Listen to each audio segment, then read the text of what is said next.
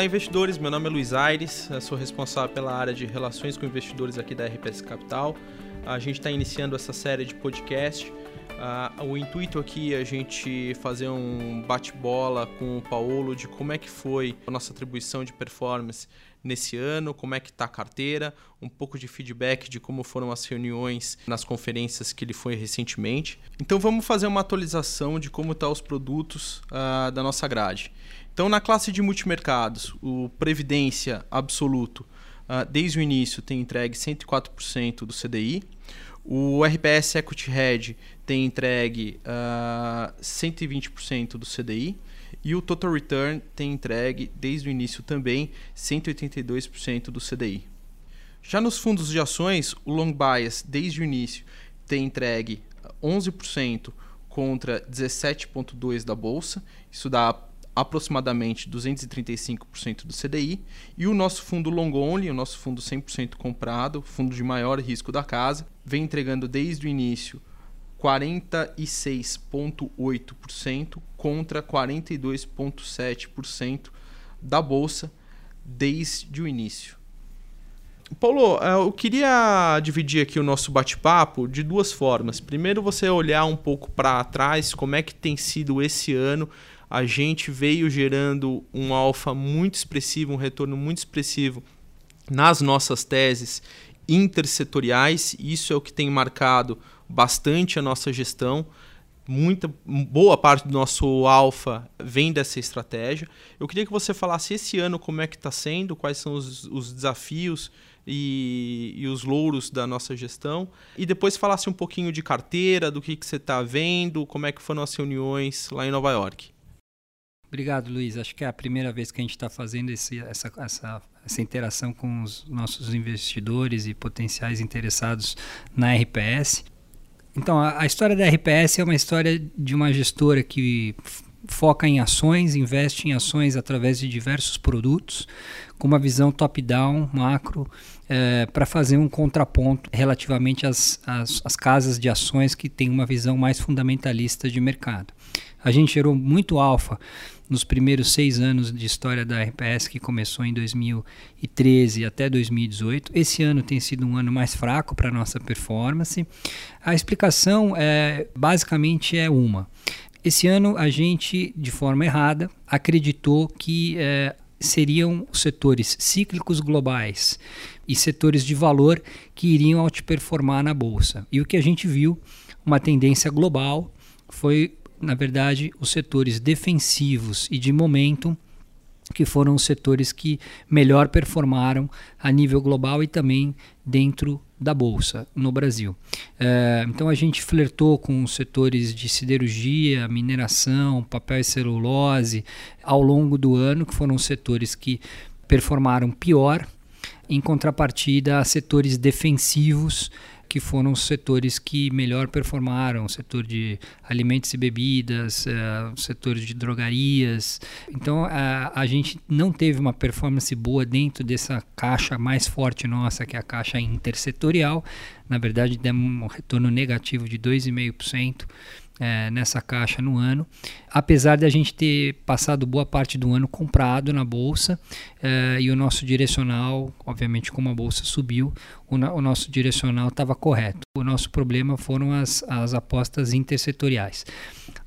O principal da nossa tese é que a gente achava que o trade war iria desacelerar ao longo do ano, que depois da escalada que tinha acontecido no final de 2018, ao longo de 19, olhando para eleições americanas em 2020, olhando já para a desaceleração que estava acontecendo na economia dos principais blocos eh, do mundo e também na economia americana, que eh, de alguma forma um acordo seria, nem que fosse parcial, seria atingido em algum momento do primeiro semestre. A coisa é a verdade é que a gente estava errado.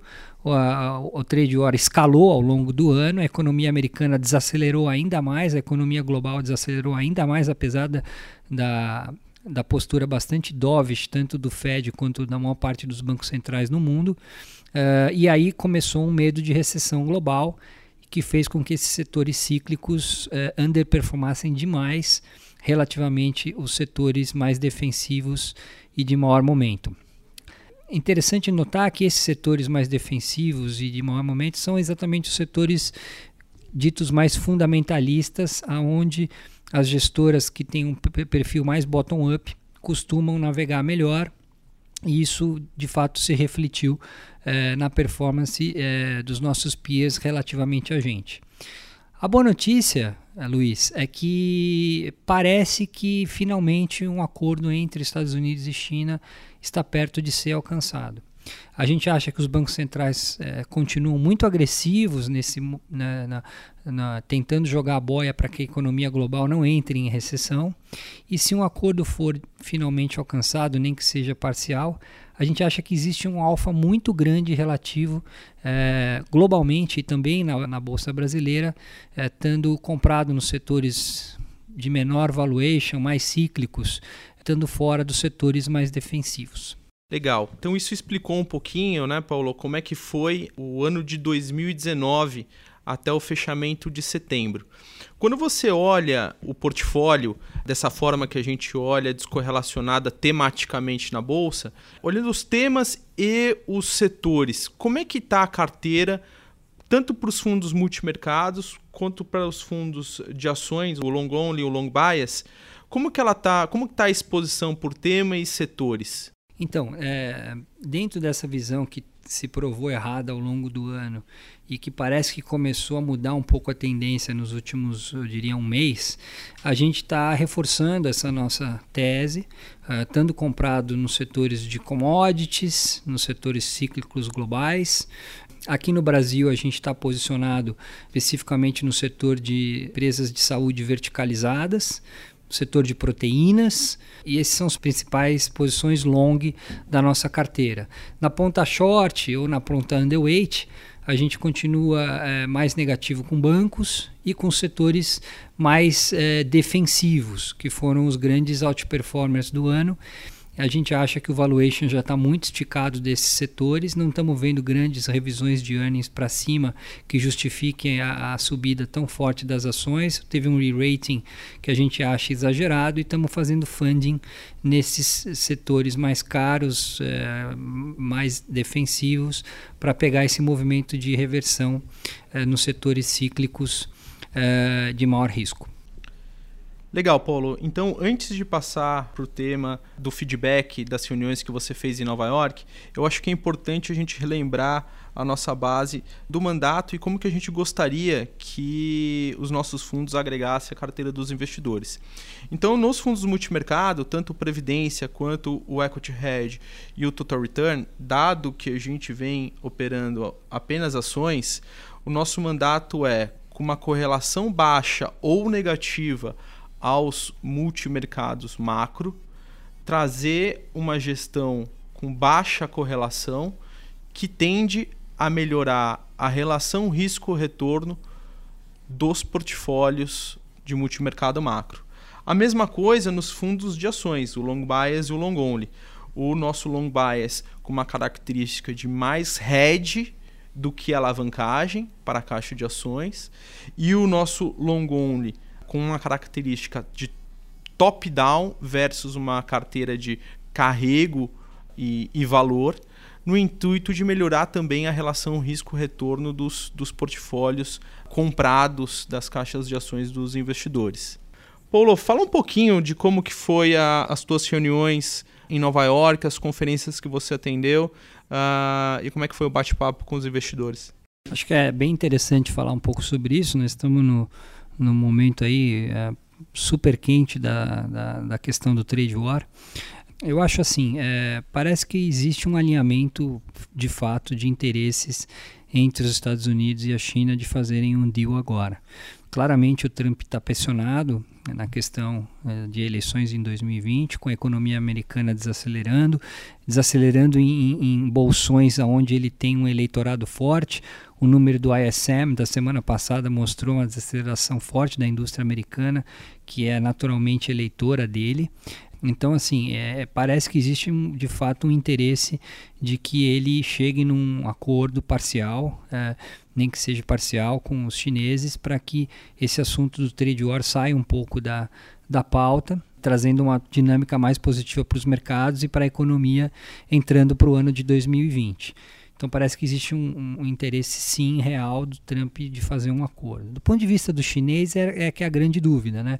Porque obviamente com a economia americana mais fraca, o Trump mais fragilizado, alguém poderia imaginar que o governo chinês segure algum acordo para deixar os Estados Unidos ainda mais fraco.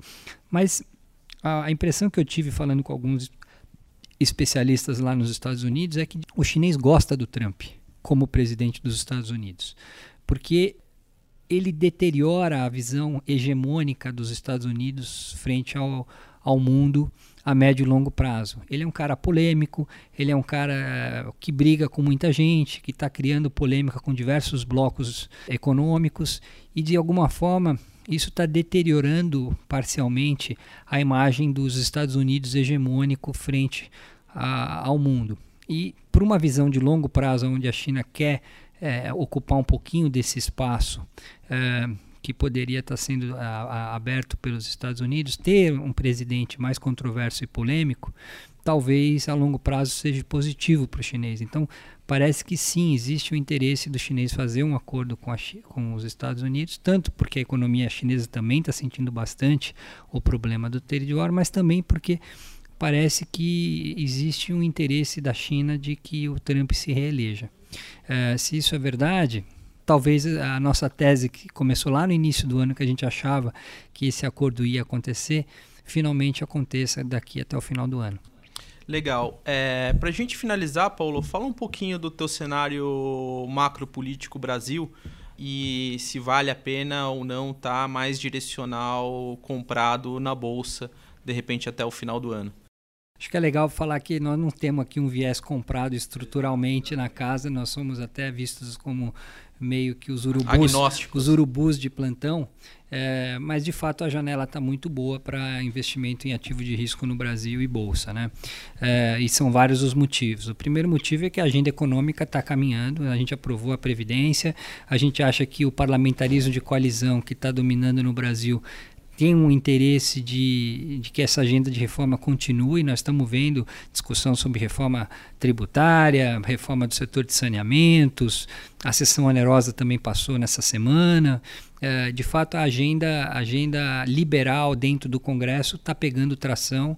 É, obviamente, a equipe técnica do governo Bolsonaro é uma equipe muito boa.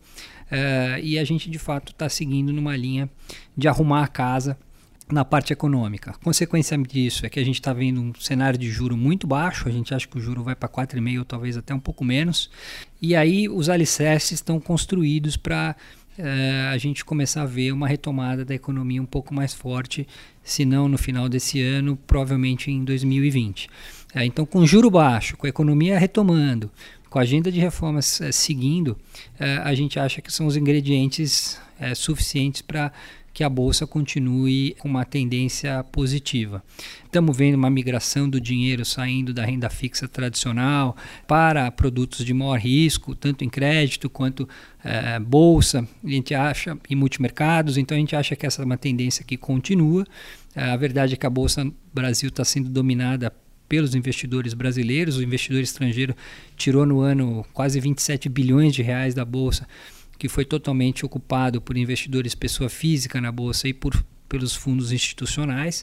É uma tendência que a gente acha com uma cara de médio prazo e, portanto, é, a visão direcional é, permanece positiva, que a gente tinha desde o início do ano. O nosso problema não foi estar ou não estar comprado em bolsa, a gente teve comprado todo o tempo. O problema nosso foi estar nos setores que underperformaram no ano, que foi basicamente os setores cíclicos globais em detrimento dos setores defensivos. Legal, bacana é, essa ideia que hoje na RPS a gente tem tanto o long bias quanto o long only aberto para os dois abertos para captação que podem uh, pegar esse movimento de bolsa positivo e ajudar uh, na relação risco-retorno da carteira dos investidores. É, é, eu acho, Luiz, é interessante falar também que é isso.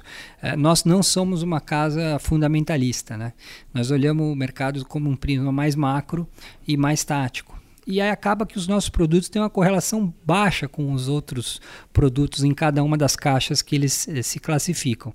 Então, se você é um daqueles caras que acha que vale a pena diversificar, ter uma gestora que sai um pouco do tradicional Uh, fundamentalismo e que pode gerar alfa em setores cíclicos globais, que pode gerar alfa em setores uh, de maior risco, empresas que não são tão, uh, vamos dizer, triple A, a RPS historicamente tem gerado esse alfa e a gente acha que faz sentido na composição de uma carteira tanto de fundos multimercados dentro do, dos nossos produtos multimercados ou em carteiras de fundos de ação você ter uma pitada de RPS dentro do teu portfólio. Legal, Paulo. Então, assim, a ideia é, é, essa nesse primeiro movimento de digitalização da nossa comunicação. A gente vai vir aqui mensalmente conversar com a nossa base de investidores para falar um pouco do que a gente está vendo de mercado, como é que foi a gestão dos fundos e como é que a gente está se posicionando. Queria agradecer o interesse e a paciência dos investidores e lembrar que vamos continuar fazendo esse canal de comunicação periodicamente. Obrigado, um abraço. Muito obrigado.